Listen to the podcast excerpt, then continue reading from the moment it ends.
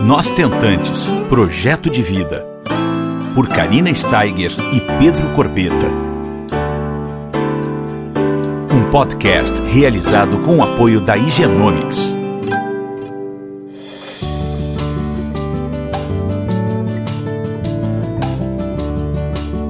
Olá, pessoal, tudo bom?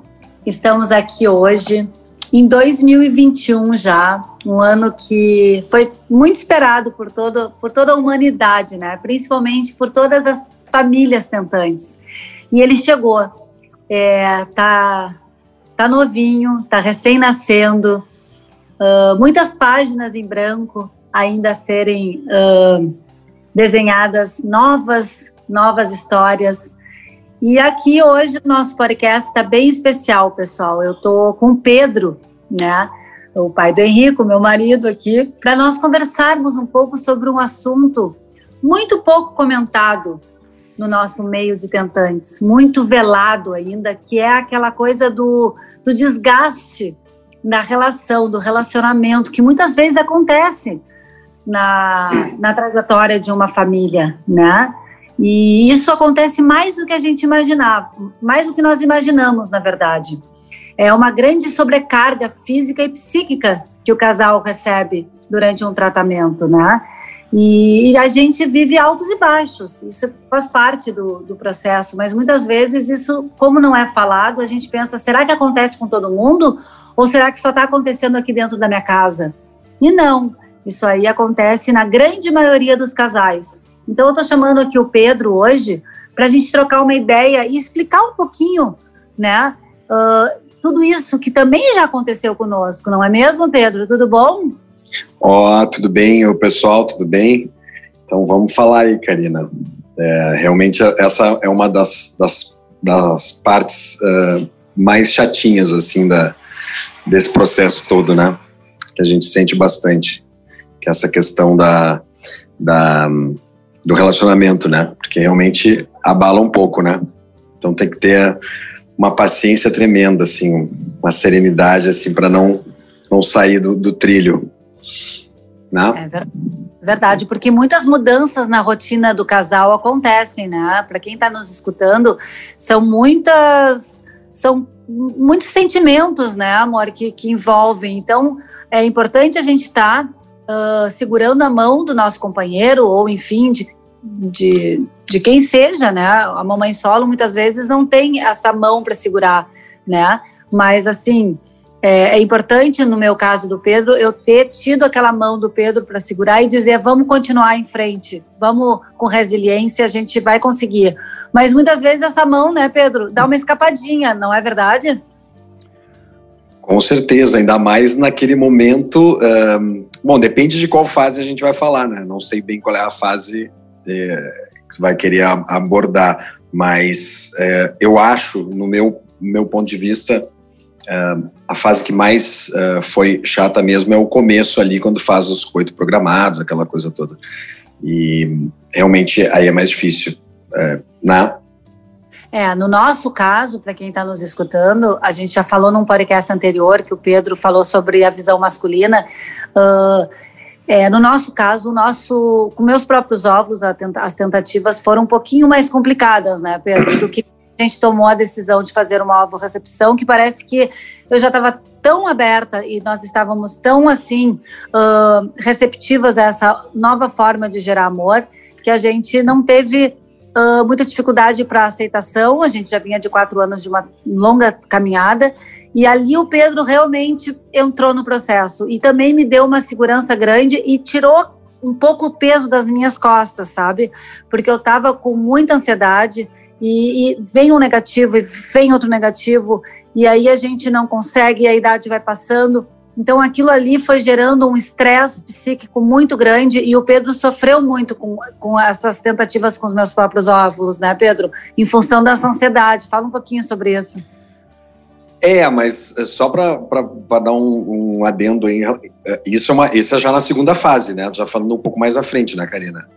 É. Tá comentando falando... um pouco mais à frente, né? Mas uh, uh, eu acho que, só para retomar, depois a gente volta nisso aí, mas eu acho que a parte que mais é, incomodou no começo foi quando a gente teve que fazer, obviamente, teve que fazer uh, antes, do, lá do início, Karina, lá do início, quando a gente fala, uhum. porque ali no início eu acho que é um, é um, é um problema que às vezes o, o homem sente pra caramba, que é essa questão do coito programado, que tem que organizar o coito programado, dia tal, tem que estar em casa, enfim, para e, e, e, não é assim, às vezes a gente, enfim, é, o homem acaba achando, não, deixa para depois, deixa para depois, um pouco mais tarde, quem sabe amanhã, e, e, a mulher tem o dia certo, né? O dia dele para poder para poder fazer poder fazer o coito programado, né? Eu acho que essa fase aí foi a primeira que que abalou assim, foi a mais chata de todas assim. Aí depois, claro, tem o resto, né? Mas eu acho que essa aí é a mais é a que mais incomodou, né, Karina? Não acho? É, para nós particularmente o, o, foi difícil, né? É, só resumindo assim, o Pedro não era todas, ele trabalha, ele é, ele é ator, ele tinha peça de teatro de noite, então tinha vezes que a agenda ficava complicada e tal, o cansaço chegava tarde. Então isso aí nos abalou um pouco bastante assim a nossa relação. Eu ficava muito estressada, uh, parece que o, o, horário não, né, o, o, relógio ali ia passando uma hora, passando outra hora e aí quando chegava a gente já tá, eu já estava um pouco ansiosa demais e isso aí já é automaticamente a coisa, então tu imagina, vocês imaginam de forma contra o tempo, né? Uma forma automática, né? Tinha que ser é. tudo muito frio, tudo, ah, não, é agora, então tá, tá marcando agora, vamos lá. Mas passando essa fase saco, do coito programado, passou essa fase. passando essa fase do coito programado, a gente se uniu novamente, né, Pedro? A gente botou como objetivo fazer as, as nossas tentativas com nossos óvulos próprios e estávamos olhando sempre para a mesma direção e muito positivos, né, para que tudo desse certo. Apesar de que o Pedro já falou em podcast, como eu falei anteriormente, que a Karina era uma, era uma com óvulos próprios e outra com óvulo doado. Sim. Né? Eu, é, eu acho que não, e acho que também, é, acho que não só é, tu como eu também, né? Eu acho que depois que antes de saber da ovodoação era uma coisa, depois que o entendimento da ovodoação é outra coisa. Então, realmente mudou totalmente, né? Porque como, ah, no meu ponto de vista, desde o começo, a gente, depois que a gente fica sabendo que ter filho um pouco mais tarde tem, tem vários é, riscos, enfim, né? Que a gente está correndo risco um, de ter algum problema ou ter a dificuldade até de engravidar. Um, então, a gente sempre, sempre fica preocupado, né? Então, eu acho que então, isso é uma coisa antes. E também Uh, o homem, quando entra diretamente, assim, no, no, começo, a gente tá sempre muito tranquilo, muito tranquilo. A mulher está sempre preocupada porque ela sabe mais, ela estuda mais, sabe o que está acontecendo, sabe que tem o, o, tempo dela. Então o cara tá ali, ah, não, estou acompanhando, estou do lado, mas ele sempre diz, ah, deixa para depois, amanhã a gente vai lá. Não, não tem problema, vai, vai com calma, fica calma, fica tranquila não fica nervosa, vai dar tudo certo, né? O homem é bem assim, né? Então, é, a gente era bem assim, então. Mas é, só que a tentante, eu... está contra tentante, o tempo, muitas contra vezes. Contra o tempo. Não. Né? Ela, ela tá, tá muito ansiosa, tá contra o tempo e, eu, e o e o homem, como também às vezes ele não conhece, desconhece do que que é, como é, né? E esse tempo todo, como é importante esse tempo, ele vai deixando, vai deixando, não, e, e ele tem aquela, e como eu já falei nos outros podcasts, ele fica um pouco numa, numa posição um pouco mais cômoda, né? Então é mais fácil falar isso, né? Mas depois que começa a entender uh, como é o processo todo, uh, desde esse desse tempo, que precisa ser rápido, precisa agir, né? E tem que apoiar ali no começo, e aí eu acho que uh, tudo fica um pouco mais claro, né? No meu caso, quando eu entrei para, quando eu fiquei sabendo uh, da ovo doação, aí eu fiquei um pouco, ficou mais claro para mim as coisas. Porque É, por isso, por isso eu sempre falo, né, amor, que a importância para da gente trazer os nossos companheiros, nossas companheiras, enfim, para dentro da jornada, né? Porque a jornada a infertilidade é do casal. Então não adianta a mulher também fazer mover mundos e fundos e o, e, o, e o marido não estar ali presente na hora que a gente precisa, porque senão a gente fica muito mais frágil do que é. já estamos, né? Então, é, uh, é um momento complicado, né? É, não, não temos dúvidas disso. Em muitos casos, uh, acontece uma separação e um divórcio, né? Antes mesmo desse sonho ser realizado. É, no começo, o homem relaxa, né? Ali no meu caso, estava no começo, ah, não, deixa para depois, amanhã a gente vai ver isso, papapá. O cara não entende muito sobre a ovulação. Depois que ele uh, aí, aí esse é um problema no começo, né? Que é ruim para a mulher. E aí no segundo, na segunda etapa, que aí ele descobre que vai para a ovodoação, aí tem outra coisa. Aí ele tem que entender a ovodoação, porque ah, diz, pô, vou ter um filho, vou ter um filho com uma, quem é, quem é, a... eu quero saber quem é a mãe do meu filho. É, e como é que vai ser? Eu não vou saber quem é a mãe do meu filho, já várias pessoas já me falaram isso, né? Homens, enfim, que que estavam fazendo a doação, que não queriam, né? Enfim. Então, uh, aí tem esse outro problema de entender isso, né? E aí depois que ele começa a entender, no meu caso, quando eu comecei a entender e, e o que o processo ele é benéfico em, em, vários sentidos, até porque o homem não abre mão da genética dele nesse ponto, então, uh, mas mesmo assim ele quer saber quem é, ah, quer saber quem é a mãe, ah, mas não saber quem é a mãe, de onde é que vem, enfim. A mãe somos essa, nós. Não, eu sei, eu sei. Nós. Claro que a mãe é a mãe é quem está gerando, mas às vezes a, a, o, o, homem tem que tem que ter esse luto do, do da genética, claro. nessa carga genética que eu estou falando. Claro. Então ele tem essa preocupação, né? Tem um lado um pouco entra um pouco o lado machista do homem, aquela coisa que você é meu e, e quer saber de onde é que é. Ele, ele na verdade, ele não está abrindo mão do, do, da genética dele, né? então... Mas isso tá... muito acontece, Pedro, isso aí muito acontece, que tu falou agora, quero saber quem é a mãe biológica, quem é a doadora, da onde que ela é, qual, qual a foto Sim, dela. não muda isso. Nova. Isso tudo é muito comum. Isso aí, quem tem uma ajuda terapêutica, psicológica, é, sabe que esses lutos têm que ser elaborados para depois não chegar essa conta lá e, e lá na frente, entende? Sim, então, mas para para entender que, eh, cara, pro, na questão masculina, ele ele está muito cômodo nessa, nessa situação. Aí ele é mais cômodo para a mulher. Então, é, esse trabalho maior seria, teoricamente, para a mulher, né? A mulher que teria que abrir mão mais, se falar desse ponto de vista. O homem não, tá ali, ele vai doar o esperma, enfim, vai estar a genética dele, enfim, e a mulher também vai gerar, vai gerar o filho e vai ainda ter a, a própria epigenética, tu vê o Henrico é parecido com a Karina, tudo, né? quer dizer, tem muito, muitas coisas da Karina, e, e então é, eu acho que é o um entendimento mesmo, é uma coisa tão, que depois que a pessoa se dá conta, vê que, que isso é pequeno perto do, é, todo, mas né? volto a falar também, né, pessoal, que assim como uh, a gente se familiarizou rapidamente, tem casais, tem pessoas, e, e, isso tudo é muito individual, e tem gente que essa forma de parentalidade não funciona dentro das suas casas. Então, isso é realmente muito individual. Quando me perguntam, ah, Cá, o que, que você acha da doação? Para mim, foi a melhor escolha da nossa vida. Né? Tanto que hoje nós falamos abertamente, desmistificamos, para mostrar para vocês que realmente é uma possibilidade real, que nos aumentam para 70% a chance de ter o nosso bebê em casa, é. saudável. Então, isso é maravilhoso. Isso é importante. Chegou é. com olhos de gratidão, eu e o Pedro. É. Mas isso. não é sempre que acontece isso. E está tudo certo se isso não acontecer também. Por é. isso entra aquela coisa dos casais, às vezes, terem conflitos internos que ou o marido aceita ou a mulher aceita, ou o marido uh, tem mais, é, fica mais relutando quanto, quanto a isso, mesmo sabendo que o espermatozoide é dele, ele não aceita, ele não conhece. Então, isso tudo leva um tempo para muitas vezes essa chave virar, e essa chave vira muitas vezes.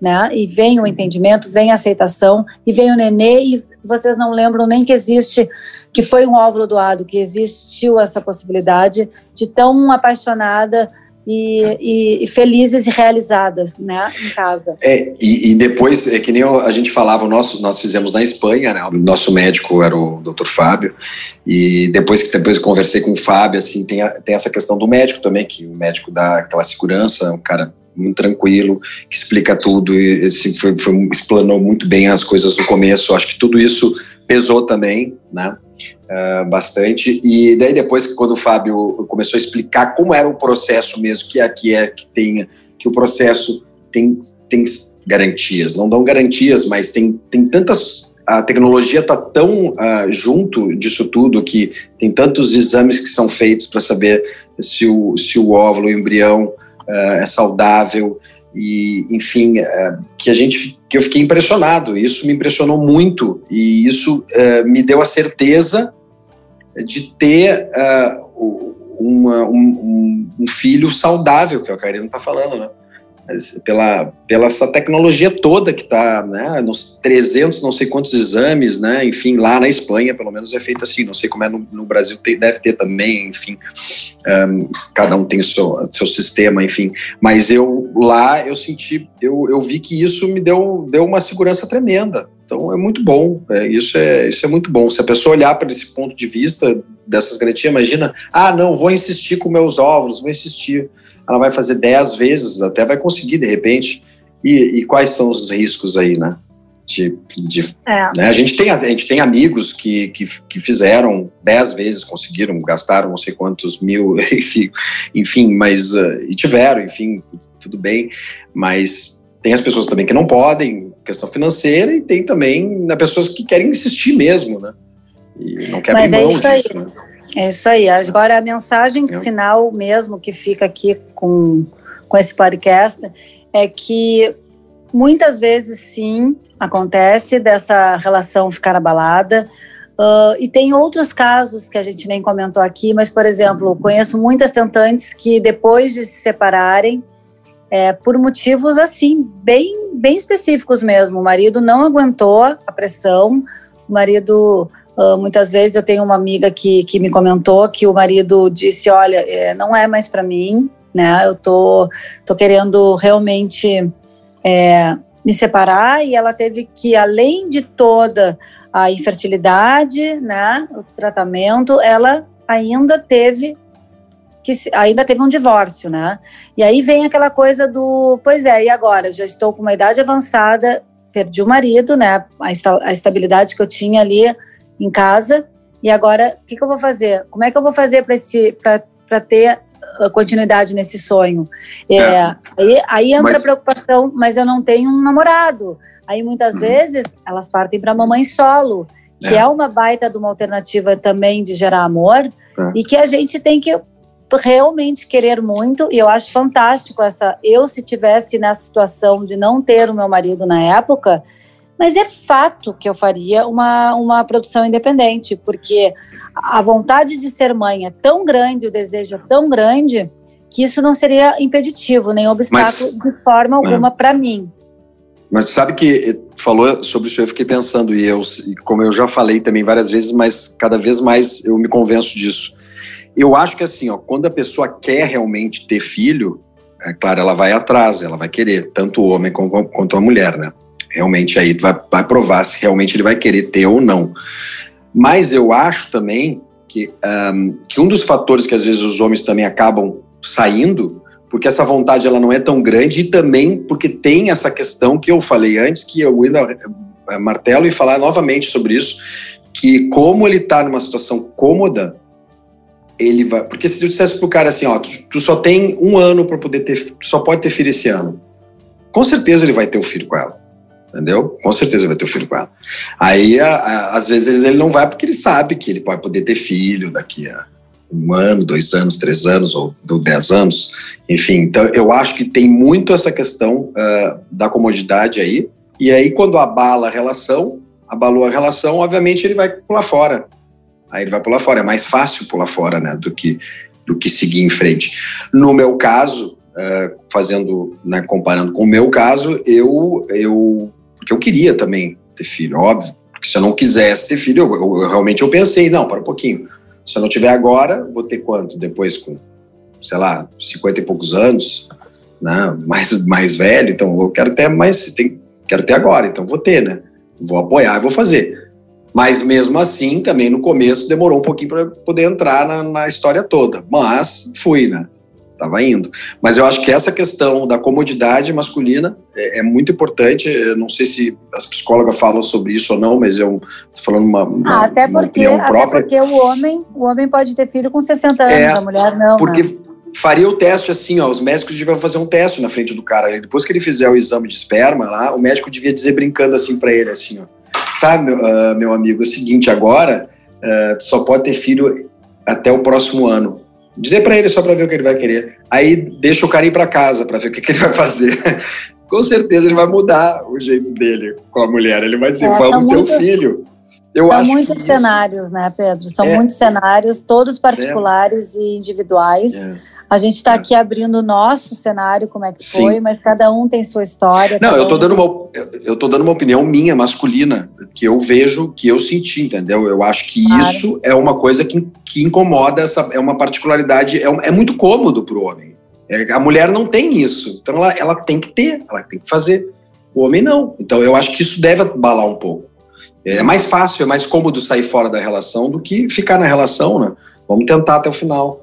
Então, é, é, é isso que eu tô é falando. Isso. É tá? isso, bem, é bem isso que a gente queria deixar para vocês, porque muitas pessoas aqui me procuram dizendo, mas será que é só comigo que está acontecendo isso? Poxa, eu estou super perdida, não sei se a gente vai se separar, se a gente vai continuar, eu só tenho um embrião para para inserir, mas aí se não der certo, com certeza ele vai me deixar. Eu estou muito muito triste.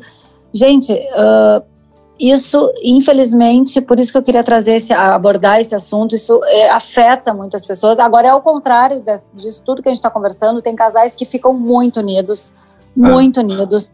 Eu conheço inúmeros casos de união 100% do começo ao fim, é uma maravilha, é lindo de ver. Sabe, eu tenho uma em especial, assim, nem vou citar nomes, mas assim, que o cara que o, e, a, e a mulher, o, o casal então, desde o começo, segurando essa mão firmemente, sabe? Incansavelmente. É, é, é bonito, assim. É, não sei se é maioria ou se é minoria. Isso acontece em todas as famílias, né? Alguns são mais unidos, outros em um momento ali se, se, se perdem, mas depois resgatam, né? Depois é. resgatam. Tem altos e baixos, como qualquer casamento, mas claro, quando existe um fator infertilidade, se agrava um pouco, porque a gente não sabe lidar com isso, a gente tem que reescrever uma nova história, a gente precisa se reinventar e o casal tem muitas mudanças na sua rotina, né? Então isso faz com que a gente fique um pouco perdido inicialmente. Tem muita injeção ali, tem muito prazo, tem muita pressão, tem pressão de todos os lados familiares da sociedade, pressão nossa, de nós mesmos. Então, assim, é muito sentimento, é uma montanha russa de sentimentos, eu sempre falo. Então, por isso, pessoal, quando, se acontecer dentro da casa de vocês essa dificuldade de, de, de lidar com tudo isso, procurem uma ajuda psicológica. O casal pode ajudar uma, uma uh, pode ser ajudado, o, ambos os, o, o, casal mesmo, ou só o, o marido, ou só vocês, mulheres. Mas é importante a gente buscar uma ajuda externa. Eu procurei uma ajuda externa na época e para lidar com todos esses lutos, eu acho que foi to, fez toda a diferença uh, para mim na ocasião. Me lembro do Pedro dizer: ah, já vai para psicóloga de novo, já fazia três vezes por semana, lembra, Pedro? Um apoio é, psicológico. Isso mesmo. Né? Eu é acho verdade. que fez diferença para gente, para mim fez muito, me fez muito bem. Então eu sou uma pessoa que acredito muito nessa ajuda externa, porque muitas vezes a gente não sabe lidar, né, com tudo isso que eu falei agora há pouco. Então, não fiquem assim tristes se, e não fiquem com vergonha de estarem passando por um, por um momento de altos e baixos da relação. Tudo pode melhorar, mas conversem, tenham diálogo, sabe? É, é importante essa transparência, né? Porque muitas vezes uh, a gente não tem com quem conversar. Então, se a gente não conversar com o nosso marido, a gente vai enlouquecer, não é mesmo? É verdade. Então, a gente precisa ter esse diálogo em casa, principalmente. Seja qual for a decisão que a gente vai tomar, a gente precisa conversar com os nossos parceiros, com as nossas parceiras, enfim. E se não tiver com quem conversar, ok, busque uma rede de apoio, ampliar, amplie sua rede de apoio. Por isso, nós tentantes, juntamente com o Genomics, está aí para ajudar vocês, para trazer para vocês todos os assuntos uh, dentro do cenário da reprodução assistida, casos reais, como o meu e do Pedro hoje aqui para vocês, como outros casos tantos que a gente tem no podcast, estão disponíveis para vocês, para vocês ampliarem e trazerem informações relevantes para a casa de vocês. Não é mesmo, amor? É verdade, é verdade. Acho que está aí. E ah, vamos falar também que logo, logo mais à frente a gente vai ter a plataforma, né, Karina? Você é podia verdade. falar aí já, né? Também, né? Estamos organizando a nossa plataforma para vocês, para vocês ali terem todo tipo de informação do Brasil inteiro na nossa plataforma. Vai ser maravilhoso. Ainda em 2021, nesse ano que está nascendo, que está com as páginas todas em É verdade, é verdade. Não é? Muito bom. Muito, muito obrigada por vocês estarem nesse comecinho de ano conosco. Obrigada, amor, por, por tua transparência. Beijo grande para todos aí. Valeu, galera. Um beijo grande. Um beijo grande. Você ouviu Nós Tentantes, com o apoio da Igenomics.